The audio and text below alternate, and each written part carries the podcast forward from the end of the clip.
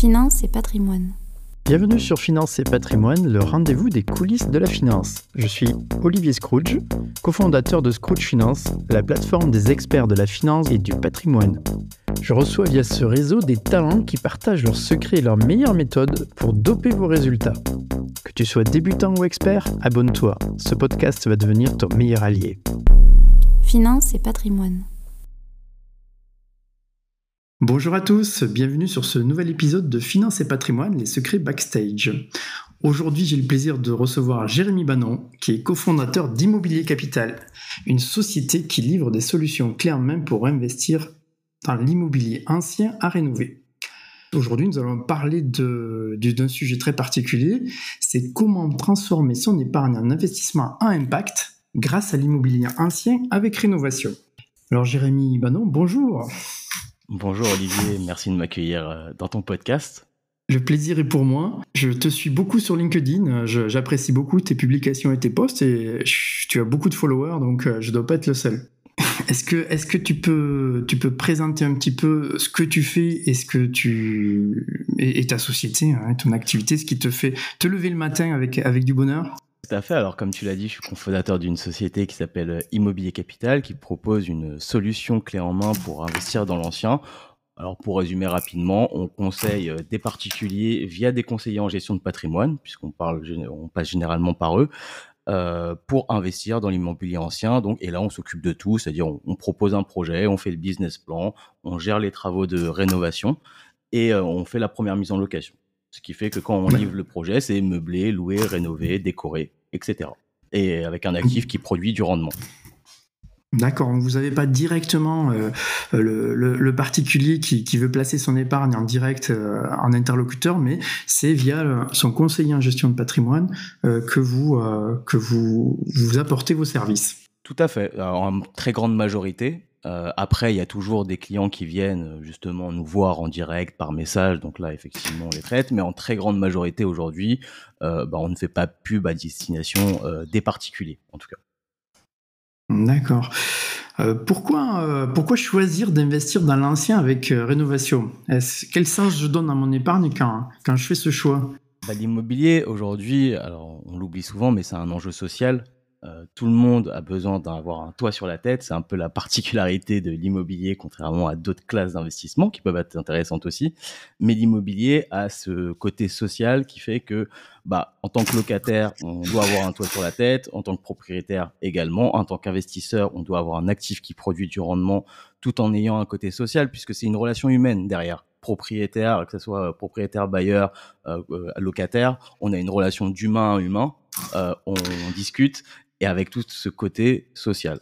Euh, donc ça, c'est la première chose. Et pourquoi investir? Parce que l'immobilier, c'est un, actif tangible aujourd'hui qui est l'un des préférés des Français, hein, euh, euh, clairement. Et du coup, ça, permet de créer aussi de la valeur, notamment, bah, on va en discuter, mais par la rénovation énergétique du parc immobilier qui aujourd'hui arrive à vitesse grand V, notamment grâce à, ou à cause de nouvelles lois du gouvernement. D'accord, donc comme on dit, c'est un investissement à impact, euh, mot très à la mode pour les sociétés. Euh, donc c'est quelque chose de très réel et concret puisque on contribue à améliorer euh, le logement donc pour des êtres humains, clairement, et aussi pour le reste de la société avec l'amélioration de ben, la diminution des émissions, la diminution de la consommation énergétique. Donc on participe à la transition énergétique de la société. Tout à fait, tout à fait. Il y a tout, il y a tout ce pan-là, effectivement, que on participe euh, grâce à son épargne à la transition énergétique, qui est vraiment le chantier du 21e siècle dans l'immobilier. Hein. Oui, clairement. Et du coup, ça, ça nous amène un peu à parler politique. Euh, alors justement, qu'est-ce que, quel est ton avis, toi, en tant que professionnel de l'immobilier euh, Quel est ton avis sur la, la, dynamique de la politique actuelle dans l'ancien? C'est compliqué, je ne vais pas le cacher. Alors en fait, il y a, y a deux deux visions qui s'opposent, on va dire. Une vision où clairement on va dans le bon sens. Euh, faut l'avouer, puisque comme je l'ai dit, l'immobilier, c'est vraiment, enfin, la rénovation énergétique dans l'immobilier, c'est vraiment le chantier du 21e siècle et il y a un besoin de rénover le parc immobilier de manière énergétique. Euh, Aujourd'hui, l'immobilier, c'est le deuxième, euh, je crois que c'est le deuxième euh, secteur en termes d'émissions de CO2. Donc il y a vraiment un besoin là-dessus. Et euh, les lois qui, qui ont été euh, promulguées euh, imposent une rénovation énergétique à grands pas, euh, justement de manière très accélérée. Alors ça, c'est la première vision. La deuxième vision qui s'oppose, c'est justement que c'est peut-être trop accéléré, euh, puisqu'on a des dates, euh, notamment pour l'interdiction de location, puisqu'on va de 2024 à 2034 pour rénover une grosse partie du parc immobilier, notamment via la DPE, qu'on en parlera un peu plus tard, mais qui vont de G à E euh, pour les rénover. Euh, après, euh, il y a aussi l'enjeu, effectivement, de, des politiques des mairies, qui vont des fois en contradiction avec les politiques du gouvernement. Alors je m'explique, quand, quand on arrive sur un bâtiment en cœur de ville, en centre-ville, il y a besoin de faire des rénovations énergétiques. Donc même si tout le monde est d'accord, euh, des fois les mairies bloquent tout simplement parce que c'est des immeubles historiques. On a besoin de faire ce qu'on appelle des isolations, des isolations par l'extérieur, donc de besoin de toucher à la façade du bâtiment, ce que les mairies n'aiment pas trop, parce que pour préserver le patrimoine, ce qui est tout à fait normal, ce qui est dans leur mission. Donc en fait, on arrive avec des contradictions où on a un besoin de rénover, on ne peut pas tout à fait bien le faire, donc on arrive un peu à un entre-deux. Donc c'est pour ça qu'on parle beaucoup de, de, de, réaménager le, DPE, de réaménager euh, certaines lois justement pour les adapter, notamment au centre-ville historique. Après, là, c'est un débat. Je ne sais pas s'il aura lieu pendant ce quinquennat ou un autre, mais, euh, mais justement, euh, c'est des choses que, que va falloir gérer, en tout cas d'ici 2034. D'accord. D'un côté, on a, on a une, une politique euh, nationale donc, qui nous pousse euh, à augmenter de deux niveaux de DPE, si je comprends bien, le, le DPE, diagnostic performance énergétique, hein, euh, pour, pour ceux qui ne savent pas, donc de monter de deux niveaux avec des dates euh, très serrées, donc c'est, en gros c'est pour demain. Euh, et de l'autre côté, effectivement, on a des, des bâtiments historiques dans les centres-villes anciens sur lesquels c'est très compliqué de faire des travaux sans impacter euh, la beauté des bâtiments. C'est ça, c'est ça. Et puis aussi, tu as le côté un petit peu où, où, là, tout est fléché vers le propriétaire bailleur, puisqu'il faut savoir que sa résidence principale, on n'est pas impacté. Euh, on peut pas interdire de location sa résidence principale et on va pas te jeter dehors, hein, clairement. Donc en fait, mmh. tout l'effort financier est orienté vers le propriétaire bailleur ce qui pose un certain problème, puisque en fait, tous les propriétaires bailleurs bah, ne sont pas rentiers, ne sont pas riches, et ce qui fait que là, on arrive à deux solutions. Soit on vend avec une décote, soit on prend un autre crédit pour faire des travaux, mais en tout cas, ça génère des problèmes d'argent en fait, si tu veux, et on a besoin que de flécher l'argent sur la rénovation énergétique, mais tout seul, les propriétaires bailleurs, ça va être difficile pour eux de tout assumer euh, d'ici 2034, clairement. D'accord, donc c'est vraiment c'est la date, c'est la, la, durée qui est vraiment trop courte pour, pour transformer finalement le parc immobilier, selon toi. Toi qui es quelqu'un de terrain, tu, tu, peux constater ça. Ah bah de toute façon, je, je suis pas sûr qu'il y ait assez d'entreprises travaux, euh, même en France, pour pouvoir euh, rénover tout ce qu'il y a à rénover, c'est-à-dire tous les DPE euh, G, euh, E, en gros, euh, pour arriver au moins à un niveau D d'ici 2034 euh, et faire tous les travaux nécessaires, clairement. Donc avant de parler de DPE un peu en détail, euh, parlons de dispositifs fiscaux. Euh, quel, quel, dispositif tu recommandes pour investir dans l'ancien à rénover Et lequel moi, tu connais le mieux en fait? Bah, Celui que je pratique, euh, clairement le, le, mieux et celui que je conseille, ça s'appelle le, le de Normandie. Alors on l'appelle un peu le Pinel de l'ancien, clairement, parce que c'est les mêmes conditions que le Pinel, à part sur les villes, puisqu'on est sur des sur une liste de villes qui est limitée à, un peu plus de 220, 230 villes, il me semble, aujourd'hui. Et le but, c'est en fait de, prendre un appartement dans l'ancien, euh, avec quelques conditions, ça veut dire que les travaux doivent représenter euh, 25% de l'opération, on doit gagner quand même 20% de performance énergétique. Donc le but c'est quand même d'amener un DPE euh, E ou D justement pour euh, sortir de l'interdiction de location. Et derrière, on peut défiscaliser euh, comme le Pinel, ça veut dire qu'on a des taux de 12, 18, 21% en fonction de la durée de défiscalisation qui est de 6, 9 ou 12 ans. Bien sûr, comme le Pinel, le loyer est encadré, les revenus des locataires sont encadrés. En fait, c'est exactement le même dispositif, sauf que ça s'applique à l'ancien rénové plus spécifiquement. C'est clairement le dispositif que le gouvernement a mis en place pour pousser à la rénovation énergétique. Voilà, c'est clairement ce dispositif-là aujourd'hui. En tout cas, pour euh, quand on construit pas un immeuble, quand on rénove pas un immeuble entier, quand on rénove qu'un appartement dans un immeuble, c'est ce dispositif-là qui est le meilleur. D'accord, très bien. Ben, on, va rester dans ce cadre-là. Mais bon, ce qui, ce qui nous intéresse, c'est, c'est quand on fait cette opération, euh, vu les contraintes réglementaires pour de, 2034, tu as dit au niveau du, du DPE, hein, du diagnostic performance énergétique, euh, en fait, il faut, il faut en prendre conscience aujourd'hui pour que quand on se lance dans une opération, on soit peut-être même prêt ou qu'on commence à se préparer pour, pour cette échéance. Donc, euh, à quoi faut-il faire attention dans les rénovations pour, pour améliorer la note du DPE alors le DPE c'est assez technique, euh, donc il y a, quelques postes importants qu'il faut prendre en compte, quelques points techniques qu'il faut prendre en compte, notamment le type de chauffage, ce qu'on appelle l'eau chaude sanitaire, c'est-à-dire euh, le ballon d'eau chaude, comment, euh, enfin la dimension euh, du ballon d'eau chaude, etc. Tout ce qui est ventilation, comment est ventilé le bien, est-ce que c'est une VMC, est-ce que c'est de la ventilation naturelle, tout ce qui est éclairage, sur quel type d'éclairage on est, sur l'isolation, est-ce qu'on est sur, est-ce qu'on a une bonne isolation, donc quelle est la matière de l'isolant, on va dire, qui est plus intéressant, et aussi sur alors là, c'est assez piégeux, notamment. Je l'ai vu sur plusieurs immeubles ou plusieurs appartements, pardon, euh, où là, c'est assez piégeux, où on dirait pas du tout une passoire et ça finit en jet. C'est la surface des murs qui donnent sur l'extérieur. Alors, je m'explique pourquoi.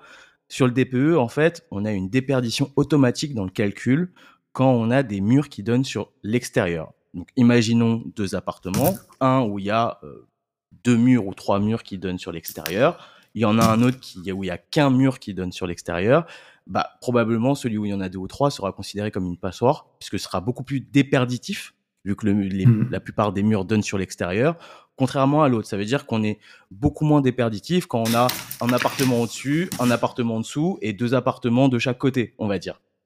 Là, on arrive sur un même bâtiment, et c'est pour ça que d'ailleurs, euh, dans le même immeuble, des DPE peuvent être différents euh, selon la localisation exacte du bâtiment, euh, la localisation exacte de l'appartement dans l'immeuble. D'accord, donc un appartement, toi terrasse sur un immeuble, ben, il coche toutes les cases pour avoir un DPE pas très beau.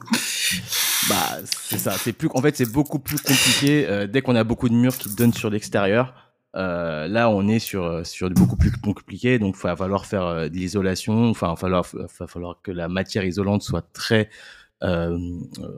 protège en fait et, conserve la chaleur, si tu veux. C'est ça le principe du DPE, c'est-à-dire à quel point on conserve la chaleur à, travers la matière.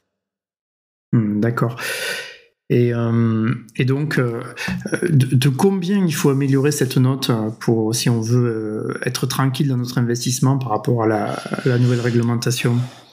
Bah, alors il y a deux objectifs qui sont un peu éloignés, plus un plus proche, un l'autre plus éloigné. Donc on a donc la réglementation pour l'interdiction de location, là qui s'étale jusqu'en 2034 pour les, tous les diagnostics de performance énergétique qui vont aller jusqu'à E. Donc à partir du, de E, bah, ça sera interdiction de location à partir de 2034. Mais on a aussi la vision européenne qui nous dit, à compter de 2050, donc là on va un peu plus loin, va falloir atteindre le A ou le B.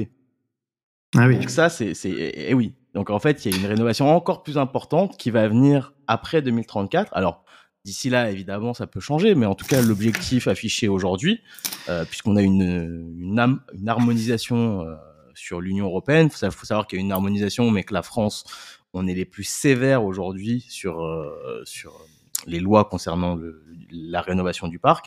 Mais l'objectif, c'est d'harmoniser à l'échelle européenne d'ici 2050 que des logements A ou B, ça veut dire qu'ils ont des performances énergétiques excellentes euh, dans tout le parc. Ta réponse, elle est intéressante, mais je pense qu'on peut la compléter. Aujourd'hui, si je me lance dans l'investissement euh, dans l'ancien, est-ce que je vise un A, par exemple? Ou est-ce que, ah, euh, est-ce que je vais viser euh, un non, B non. ou un C? Qu'est-ce que, qu'est-ce que Non, aujourd'hui, on considère, alors, on considère un bon DPE aujourd'hui euh, E ou D. E ou D, pourquoi? Parce que c'est améliorable encore. Euh, le C, c'est très bien. Le, évidemment, le B, c'est très bien. Mais en fait, ça demande des travaux euh, très importants pour passer euh, du E à B, par exemple. Enfin, c'est des travaux et c'est des travaux généralement de copropriété. C'est pas des travaux qu'on peut faire hmm. seul. En fait, c'est ça la difficulté du DPE, c'est qu'on a des travaux que nous on peut faire, effectivement. Euh, donc, euh, bah, l'isolation par l'intérieur, euh, mais mais il y a des travaux qui nécessitent l'accord de la copropriété. Si on est en chauffage collectif, par exemple, changer le chauffage, ça dépend de la copro. Ça ne dépend pas de moi. Mmh. Euh, pareil pour un- une isolation par l'extérieur, euh, ça ne dépend pas de moi. Donc ça dépend de la copropriété, tout ça. Donc en fait, c'est ça la difficulté euh, de la rénovation énergétique, c'est qu'on est dans des environnements où on n'est pas tout seul à décider, où il y a à la fois le côté individuel, qu'est-ce que je peux faire chez moi, donc il y a des choses qu'on peut faire pour atteindre une certaine note, mais on est limité par la copropriété et la décision de, bah, faire des travaux à une échelle plus importante au niveau de l'immeuble. Mhm, D'accord. D'accord. Bon, on, on sent bien que tu es un spécialiste parce que si, si j'ai bien compris, tu es, tu es qualifié, accrédité euh, pour euh, mener des diagnostics. Donc, euh, tu sais de quoi tu parles. Oui, c'est ça. Je suis diagnostiqueur certifié, effectivement, du coup. Euh, alors, si on prend l'exemple d'un appartement assez standard dans l'ancien, euh, qui aujourd'hui a une note euh, bon, que vous allez estimer donc à eux, par exemple, qu'est-ce que vous allez préconiser comme travaux à l'intérieur pour, pour faire monter, par exemple, de deux niveaux? Bon, là, ça va dépendre effectivement de, de l'appartement et du DPE. Là, c'est compliqué de répondre, mais globalement, euh, les, les, les postes importants, ça va être euh, l'isolation par l'extérieur, par l'intérieur, pardon. C'est-à-dire qu'on va essayer- si on voit qu'il y a une déperdition au niveau des murs, là, ça se voit sur les anciens DPE. On, va- on voit sur les anciens DPE, tu as un petit schéma, si tu veux, où tu vois où se trouvent les déperditions. Euh, donc là, si on voit qu'il y a une déperdition au niveau des murs qui est important, euh, bah là, du coup, on va faire une isolation, ce qu'on appelle par l'intérieur, c'est-à-dire qu'on va plaquer de la laine de verre à l'intérieur, puis on va euh, réisoler. Alors, ça a de la conséquence, faut, faut, faut pas le nier, qui est de la perte de surface. Puisque si on plaque de la laine de verre à l'intérieur, bah, on perd du mètre carré. Alors, quand on est sur des villes euh, qui sont un peu moins chères en métrique, en prix mètre carré, l'impact n'est pas important. Par contre, sur Paris, l'impact, il commence à être important, puisque quand on perd 1, 2 mètres carrés euh, ou 1,5 mètres carrés, bon, bah, ça fait euh, 10, 15 000 euros. Donc, c'est pas Oui, des sommes euh, négligeables, on va dire, euh, selon les villes. Et là, le prix varie selon les villes et le prix au mètre carré. Ça peut être aussi, et là, ça a un coût très important, le double vitrage. Est-ce qu'on est en simple vitrage en fenêtre ou est-ce qu'on est en double vitrage? Donc, il faut savoir que les fenêtres, c'est un gros sujet. Euh, D'abord, est-ce qu'on est dans une zone euh, ABF, ce qu'on appelle RBF, donc c'est architecte des bâtiments de France, donc c'est des zones qui sont protégées au niveau du patrimoine. Si c'est ça, il y a énormément de contraintes qui peuvent peser sur les fenêtres. Est-ce qu'on fait du bois? Est-ce que c'est du standard? Est-ce que c'est du PVC Donc en fait, tout ça influe beaucoup sur les coûts et une fenêtre, ça peut exploser les budgets, clairement. Parce que si on est obligé de faire des fenêtres sur mesure dans un immeuble ancien, euh, patrimonial, etc., et qu'on est obligé de respecter bah, euh, du bois, etc., pour, justement euh, respecter l'aspect extérieur du bâtiment, bah là, le, les coûts peuvent augmenter euh, assez rapidement. On va aussi, on va aussi euh, améliorer au niveau du chauffage. On va améliorer, donc on va retirer les grippins, ce qu'on appelle les grippins. Euh, dire de courante, les convecteurs, voilà les, les, les, les convecteurs, et on va mettre, on va remettre du chauffage électrique, mais beaucoup plus moderne, beaucoup plus économe, avec euh, justement des programmateurs, euh, qui fait qu'il y a une grosse économie d'énergie derrière. Et ça, c'est pris en compte par le. DPE. D'accord. Euh, au niveau de l'eau chaude, si, si par exemple euh, on est sur des ballons électriques, il y a des solutions. J'avais cru voir des solutions thermodynamiques. Est-ce que ça c'est envisageable? Pour un investissement locatif, c'est difficile parce que le prix d'un thermodynamique est juste énorme. Moi, je trouve pas ça hyper rentable, honnêtement. Donc, ce qu'on va faire, c'est qu'on va prendre des, des ballons électriques extra plats, justement, qui, qui chauffent assez bien, qui consomment pas beaucoup. Et surtout, le but, c'est qu'il faut, faut jamais oublier que dans un DPE, c'est 56 litres par personne. Il faut le savoir. Ça, c'est la, la norme, on va dire, qu'on qu'on a quand on fait un DPE. Ça veut dire qu'il faut pas prendre un ballon électrique, un ballon trop gros. Ça, c'est l'erreur que font euh, beaucoup de gens. Et ça, c'est très pénalisant, en fait, au niveau du DPE. C'est-à-dire que si on est deux, on doit prendre un ballon euh, qui fait euh, au maximum 100, euh, 110 litres. Quand on commence à prendre du 150, euh, 200 litres, alors que c'est un appartement où on est deux, ben, on est automatiquement pénalisé au niveau de la note. Donc déjà, on va adapter euh, la puissance, l'économie d'énergie, la modernité des nouveaux ballons, mais aussi la taille au niveau du vitrage taille. euh, pour, et pour que ça soit bien adapté au nombre de personnes qui vont vivre dans le logement pour pas affecter trop le. DPE. Oui, c'est inutile de chauffer trop d'eau si on n'en a pas besoin. Et- Ça, ça paraît logique. exactement, exactement. Donc ça, ça a une conséquence. euh, Et là, on peut gagner une lettre. Hein, c'est c'est pas négligeable. euh, le, le fait qu'on ait la bonne taille du ballon, euh, ça ajoute un gros plus euh, au DPE, clairement. D'accord. Donc si on est sur un appartement en dernier étage, est-ce qu'aussi euh, il faut isoler le plafond, enfin les, les combles de... Mais ça c'est plutôt dans la partie euh, euh, collective, du coup les combles, là, vous n'avez pas forcément moyen d'intervenir. Bah, ça dépend euh, comment est considéré les combles, euh, effectivement, au niveau de la copropriété. Est-ce que c'est une partie privative? Est-ce que c'est une partie commune? Mais effectivement, si c'est une partie commune, nous, on peut rien faire euh, spécifiquement. Là, ça passe par un accord de la copropriété et puis le coût est mutualisé justement avec tous les copropriétaires. donc voilà, mais là, là est la difficulté puisque si on isole les combles, par exemple, c'est pas tout le monde qui sera affecté de la même manière. Le dernier étage est beaucoup plus affecté euh, en termes de notes DPE par rapport à un étage intermédiaire, par exemple. Euh, du coup, est-ce que l'étage intermédiaire est d'accord pour payer pour l'étage supérieur? Enfin voilà, on, on rentre dans cette problématique-là de copropriété et d'argent où tout le monde n'a pas les mêmes moyens, ce qui est normal. Tout le monde n'a pas envie de payer tout, ni les moyens de payer tout tout de suite. Donc en fait, on rentre dans une problématique.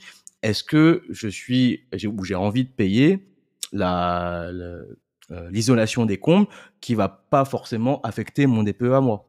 Donc, voilà, mmh. et donc là, on rentre dans une problématique clairement de la rénovation énergétique. C'est la joie des assemblées générales de copropriété, ça. voilà, exactement. Euh, c'est la joie où on mélange argent, propriété, tout ce que les gens n'aiment pas partager globalement, si tu veux. D'accord. Est-ce qu'au niveau des équipements de cuisine, euh, il y a aussi un impact vis-à-vis du DPE ou ça non? Je pensais. Non, non, généralement, enfin, nous on, nous on met des plaques électriques ou alors si c'est du gaz, c'est du, enfin c'est du gaz, hein, mais nous il n'y a pas forcément ça, ça pas d'impact euh, majeur. Il n'y a pas d'impact majeur au niveau du DPE, non. Donc si je comprends bien, c'est surtout sur l'isolation des murs et euh, sur les, ouvertures, évidemment, euh, les fenêtres, où là, il y a vraiment... ce sont des gros postes à prévoir pour améliorer sa note DPE. C'est ça. C'est ça. Et le chauffage qui est un, qui un gros poste. Et la technique, les techniques de chauffage. Exactement. Très bien, merci beaucoup Jérémy pour euh, toutes ces explications. Euh, Est-ce si on a le cas d'une maison, maison individuelle, je ne sais pas si vous avez déjà eu à traiter euh, des maisons individuelles comme ça. Euh, Est-ce mmh. qu'il y a les mêmes, les mêmes contraintes ou est-ce qu'il y a des choses spécifiques à savoir par rapport à, à une maison? Alors c'est les mêmes contraintes, sauf que, enfin c'est la même manière de noter. En tout cas, le, DPE, c'est les mêmes postes qui sont importants, etc. L'avantage d'une maison individuelle, c'est qu'il n'y a pas de copropriété. C'est-à-dire que demain, euh, le propriétaire a l'argent euh, de faire l'isolation des comptes, de changer les fenêtres, etc. Il peut le faire. C'est ça le gros avantage d'une maison individuelle euh, aujourd'hui par rapport à une copropriété, c'est qu'on est seul décisionnaire entre guillemets, sauf avis contraire de la mairie dans, dans certains dans certains endroits. Euh, mais sinon, on est le seul décisionnaire et on fait ce qu'on veut. Donc ça, c'est assez pratique, Donc là, euh, puisque hmm. puisque là, on peut atteindre des notes plus hautes, plus faciles, plus facilement, on va dire, dans une maison individuelle que dans un appartement collectif. Parce que là, on peut faire de l'isolation par l'extérieur, on peut faire des choses euh, beaucoup plus euh, importantes, euh, isolation des combles, voilà, d'accord. Ouais, tout à fait, tout à fait. Est-ce qu'il y a des aides de l'État, à part fiscale? On a dit le dispositif de Normandie, c'est une, aide fiscale finalement pour, pour investir dans ces logements à rénover. Est-ce qu'il y a d'autres aides possibles Oui, il y a la fameuse Ma Prime Rénove, euh, je sais pas si tu connais, mais, euh, mais souvent euh, c'est la plus connue. Hein, clairement, c'est l'aide, c'est le financement euh, de la rénovation énergétique par l'État. Donc là, on n'est pas sur la défiscalisation, c'est euh, t'es, en fonction de tes revenus, de ton foyer, de ta situation fiscale, etc. Bah, t'es plus ou moins remboursé euh, de, des travaux de rénovation énergétique. Euh, malheureusement, aujourd'hui, ce qu'on observe, c'est que les travaux énergétiques, bah, avec le, le coût qui a augmenté, puisque euh, en, deux ans, euh, le coût des travaux a pris plus 20% aujourd'hui, euh, avec les, notamment les matériaux qui ont augmenté, bah, on est loin du, du compte, hein, clairement, par rapport à ma prime rénov. Alors ça aide un petit peu, mais c'est pas ça qui aujourd'hui est un game changer, on va dire, sur une rénovation globale euh, d'une maison ou d'un appartement. Euh, alors, tu m'as convaincu, j'ai envie d'investir dans, dans, cette, solution à impact et euh, je vais me lancer dans, l'ancien avec rénovation. comment, quelles sont les étapes pour bien réussir? Donc c'est, je dirais qu'on suit les étapes d'un investissement immobilier classique avec plusieurs particuliers. Donc déjà bien analyser la ville, évidemment, la localisation, puisque l'immobilier ça reste la localisation et de la stratégie locative. Une fois qu'on a acheté le, acheté le bien, en tout cas bien fait une offre, bah là, faut, faut aller voir des entreprises travaux, donc bien sélectionner son entreprise travaux qui va nous faire un devis pour la rénovation énergétique. Et si possible, demander à des diagnostiqueurs de faire des simulations en fonction des travaux. Ça veut dire qu'on va aller voir le diagnostiqueur qui a fait le diagnostic de performance énergétique à l'acquisition, puisque c'est obligatoire qu'il y ait un DPE qui a été fait à l'acquisition, et on va lui demander, voilà, quels travaux je dois faire, même si c'est un peu expliqué dans le, dans le diagnostic de performance énergétique. D'ailleurs, faut le lire, faut l'analyser pour voir un peu les déperditions, où est-ce qu'elles se trouvent. Est-ce que c'est les murs, est-ce que c'est la toiture, est-ce que c'est les fenêtres, euh, est-ce que c'est le système de chauffage. Tout ça, euh, faut l'analyser et derrière, euh, de faire, d'essayer de faire des simulations avec le diagnostiqueur sur, voilà, qu'est-ce que je dois faire comme travaux pour atteindre quelle note. Une fois qu'on a figé ça, voir avec l'entreprise travaux et les faire chiffrer. Clairement, faut le faire chiffrer avant. Euh, ensuite, une fois qu'on a fait chiffrer ces, euh, ces, travaux, bah là, on passe sur la phase un peu plus opérationnelle. Donc, évidemment, je passe sur la phase financement, acquisition, signature de, l'acte authentique et négociation. Mais là, on passe sur la phase un peu plus opérationnelle, qui est de la gestion de chantier. Donc ça, c'est important. Hein. C'est du temps. Il faut pas le sous-estimer. Euh, puisque enfin moi je déconseille de, de laisser une entreprise travaux juste comme ça, même si on s'y connaît pas trop, n'hésitez pas à aller sur le chantier, de poser des questions, de voir comment l'entreprise travaille, enfin savoir repérer un bon artisan c'est important. Le mieux c'est de vous faire conseiller clairement, hein, de pas partir avec un artisan un peu au hasard mais, mais d'avoir d'être conseillé euh, par un proche, par quelqu'un, par un pro de l'immobilier qui a déjà fait des travaux où ça s'est plutôt bien passé justement de, repartir avec lui derrière. Puisque franchement, la rénovation énergétique, quand c'est mal fait, ou même la rénovation tout court, ça peut se transformer vite en cauchemar. Hein. Honnêtement, si, si ça commence à partir en vrai. Voilà, tu nous livres des, conseils de qualité.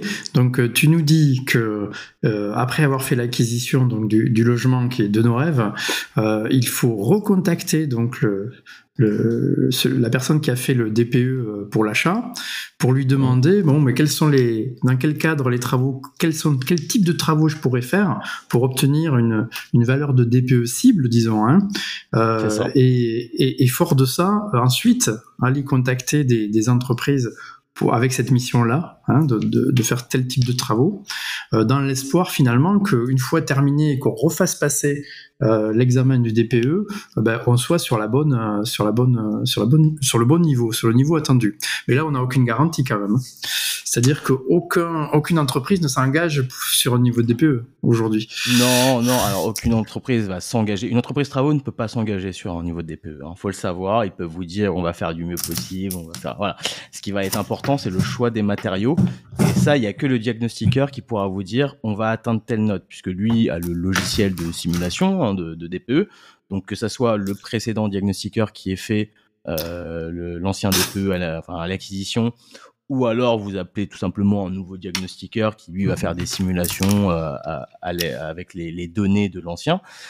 Mais justement, il y a que lui qui pourra vous dire voilà, si tu mets tel matériau, telle épaisseur d'isolant, euh, si la fenêtre tu passes à de simple vitrage à double vitrage, si le chauffage euh, tu, le mets comme ça avec, euh, enfin voilà, il y a que lui qui pourra vous dire bon bah là ça sera un D, là ça sera un E, là ça sera un A, un B, peu importe. Et là, ça sera quasi garanti, puisque en fait, lui, c'est le diagnostiqueur ne choisit pas la note. Hein. Enfin, faut le savoir. Nous, en fait, on a des logiciels, on rentre des données. Et après, l'ordinateur, il calcule et il sort la note. Donc, à partir du moment où le diagnostiqueur te dit, bah, avec ces données d'entrée-là, j'ai cette note-là, du coup, on est quasi garanti. Le seul risque qu'il y a, c'est que la loi change, que le calcul change entre temps, on va dire, euh, dans les mois et que là effectivement bon bah là c'est plus du, du, ressort du diagnostiqueur et là que la note peut changer mais sinon logiquement la note peut pas changer si le diagnostiqueur a dit bon bah avec tel isolant euh, tel radiateur euh, telle matière telle fenêtre là on atteint A par exemple voilà, c'est ça qu'il faut vraiment bien savoir. C'est pas parce qu'on dit on va isoler les murs ou on va faire du double vitrage que ça va suffire à obtenir la, la note cible. C'est beaucoup plus complexe que ça. Bien et sûr. effectivement, il faut vraiment euh, s'associer avec un diagnostiqueur ou en avoir un dans son équipe euh, pour que euh, on choisisse, pour choisir les matériaux qui permettent de tomber dans les bonnes cases de diagnostic. D'accord, là c'est. Merci beaucoup Jérémy pour, pour toutes ces informations. Alors vous, du coup, c'est pour ça que vous êtes diagnostiqueur aussi euh, dans, dans votre boîte. Euh, comme ça, vous pouvez évaluer vous-même euh, et, et, et, fournir à vos clients euh, du clé en main en entre guillemets euh, garantissant un niveau de DPE cible. Tout à fait. Bon, on a passé la formation express, c'est une formation qui dure euh, deux mois, donc on est deux à l'avoir passé dans, sur les trois cofondateurs. Euh, tout ça pour parce qu'on croit beaucoup déjà à la rénovation énergétique du parc immobilier dans les prochaines années et qu'on a envie de s'impliquer aussi dedans. Euh, clairement. Et ensuite, pour pouvoir, et, comme tu le dis si bien, euh, pro, dire à nos clients, bah, nous, on est en capacité de vous garantir la note de sortie, puisque nous-mêmes, ayant le logiciel et maîtrisant euh, le logiciel et tous les tenants et aboutissants d'un DPE, on peut. Alors, faut savoir qu'on n'a pas le droit, évidemment, de faire nous-mêmes les DPE pour nos projets, puisque un diagnostiqueur doit être indépendant et on ne peut pas euh, gérer les travaux et faire le diagnostic à côté. Par contre, quand on appelle le diagnostiqueur, nous, on connaît les données d'entrée, on sait quels travaux on a fait, donc on connaît la sortie.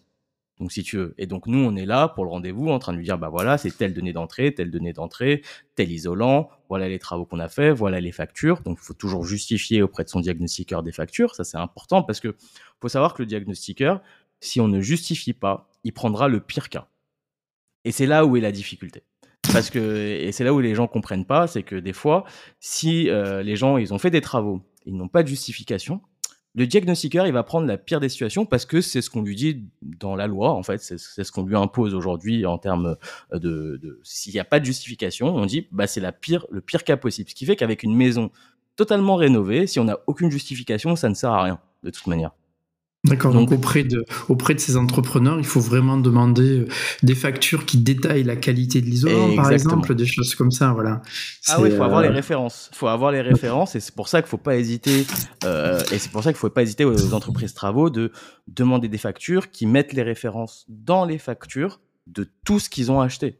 Et ça, c'est hyper important euh, pour le diagnostic derrière puisqu'on en est à parler un petit peu de, de, de, votre activité à vous, euh, on peut parler de votre solution clairement euh, donc euh, à Immobilier Capital. quels sont les avantages et inconvénients par rapport à gérer tout seul son, investissement? Qu'est-ce que vous apportez finalement? Alors, au niveau des avantages, bah, clairement la, la tranquillité d'esprit, on va dire.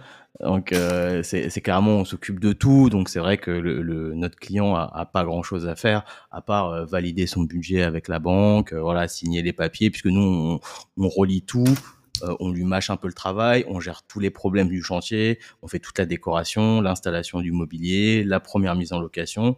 Donc ça, c'est vraiment le gros avantage, c'est le, gain de temps et la tranquillité d'esprit. D'ailleurs, c'est ce qu'on met en avant et, c'est pour ça que nos clients nous payent.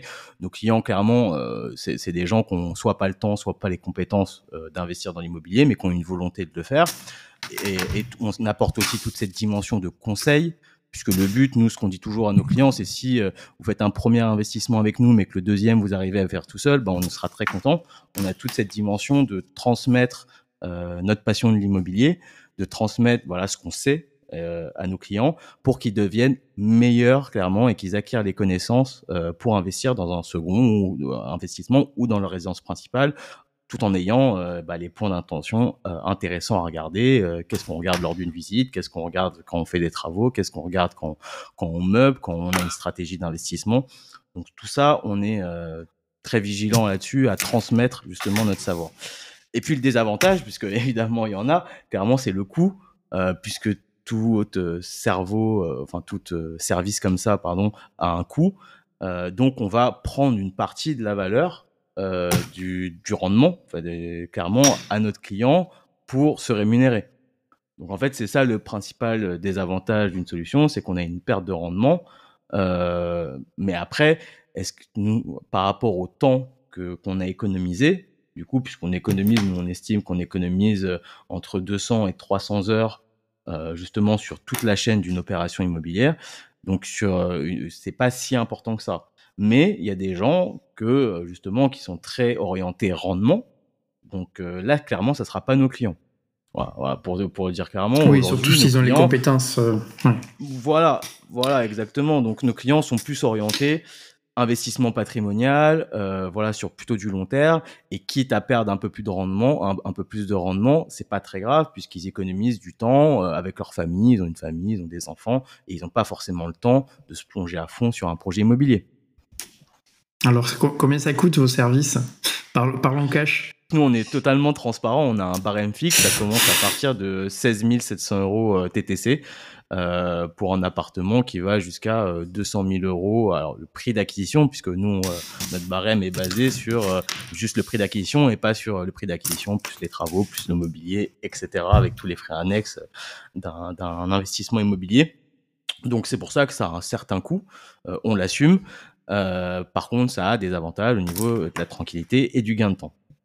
Oui, carrément, et de la qualité qui sera au rendez-vous, puisque euh, derrière, vous, on peut viser, euh, comme tu l'as dit, un niveau de DPE cible ensemble qui soit, qui va être euh, compatible avec les nouvelles réglementations et, donc être serein par, par rapport à ça. C'est ça, et toute la suivi même d'un chantier de manière classique, qui est aujourd'hui très compliqué selon la localisation, est-ce qu'on est proche, loin de chez soi. Donc juste la suivi d'un chantier, amener les bons matériaux, sélectionner les bons matériaux aussi, puisque nous on est attentif à la sélection des matériaux, puisque c'est nous qui le faisons. bien décorer son appart, faire les livraisons des meubles, réceptionner. voilà, il y a tout ce travail-là, évidemment, qui est fait. Hmm. oui, ça, ça, me paraît être une quantité d'heures énorme et euh, un soulagement pour l'investisseur énorme aussi. Euh, alors, si j'ai bien compris, ta, ta, boîte travaille quasi exclusivement avec les conseillers en gestion de patrimoine, c'est-à-dire que eux, les conseillers patrimoniaux, ils offrent des solutions diversifiées à leurs clients, euh, autant dans les investissements financiers que dans l'immobilier, euh, par exemple. Donc, euh, il y a une diversification. Et donc, ils font appel à vous pour, pour fournir à leurs clients des, des, des solutions dans ce domaine-là. Comment fonctionnez-vous ensemble avec ces conseillers? Bah, On est vraiment une équipe, et ça a été la stratégie dès le départ d'Immobilier Capital. on s'est toujours dit qu'on voulait s'allier avec des conseillers en gestion de patrimoine. Pourquoi? Parce que eux euh, déjà ont une vision, enfin une connaissance de leurs clients un peu plus importante que nous, et surtout pour le suivi de l'opération. Ça veut dire que nous, euh, bah, on fait, on est bon dans ce qu'on fait, c'est-à-dire dans, dans, trouver un, un projet, euh, rénover, euh, faire du, de la rénovation énergétique, etc. Mais il y a toute une suite à l'investissement immobilier qui est euh, tout ce qui est déclaration d'impôts, euh, enfin suivi euh, peut-être comptable aussi avec un de leurs partenaires. Donc en fait tout ça c'est un travail d'équipe. L'investissement, enfin l'investissement immobilier c'est qu'une part du travail, on va dire, même si elle est importante. Et c'est pour ça qu'on voulait s'allier avec des CGP qui eux peuvent compléter euh, notre travail justement tout au long de l'année. Et en plus de ça, honnêtement, il n'y a pas que l'immobilier dans la vie. un client, comme je dis toujours, la, la diversification, c'est la diversification, c'est hyper important aujourd'hui en termes d'investissement. Donc que le client soit conseillé bah, sur la partie immobilière, mais sur la partie action, obligation, assurance vie, ça me paraît normal qu'il ait une, vue globale, enfin un conseiller global, si on veut, pour tous ces mmh. investissements-là. Mais avec un suivi dans la durée, surtout pour, pour corriger et ajuster en fonction des, des, événements de la vie. Ouais. D'accord. Merci, merci beaucoup euh, Jérémy pour toutes ces précisions. Je crois que tu as apporté beaucoup de valeur euh, de par ton expérience euh, à nos auditeurs. alors, si on a des questions plus précises ou si on a envie de travailler avec toi, comment peut-on te retrouver? Bah, on peut me retrouver via LinkedIn où je suis, assez actif. D'ailleurs, on s'est connus sur ce réseau. Exactement.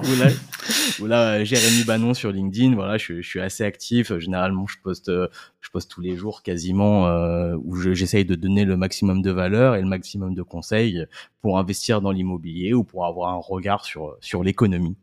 Merci beaucoup euh, Jérémy euh, pour tout ce partage d'informations et bah, écoute je te dis peut-être à bientôt pour une nouvelle, un nouvel épisode. Oui, avec plaisir et merci, merci pour l'invitation. C'était super sympa, Olivier, de partager ce moment avec toi. Avec plaisir, Jérémy. À bientôt. Merci beaucoup. À bientôt. Finance et patrimoine. Si vous avez écouté jusqu'ici, c'est que vous avez aimé cet épisode. Alors partagez-le ou laissez-lui 5 étoiles sur Apple Podcast.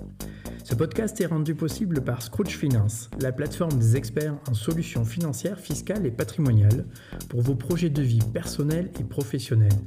Que ce soit pour lancer un projet, préparer sa retraite, investir pour l'avenir ou bien simplement faire un bilan pour explorer les possibles, rendez-vous sur www.scrooge.finance. A très bientôt pour un nouveau podcast Finance et patrimoine, les secrets backstage. Finance et patrimoine.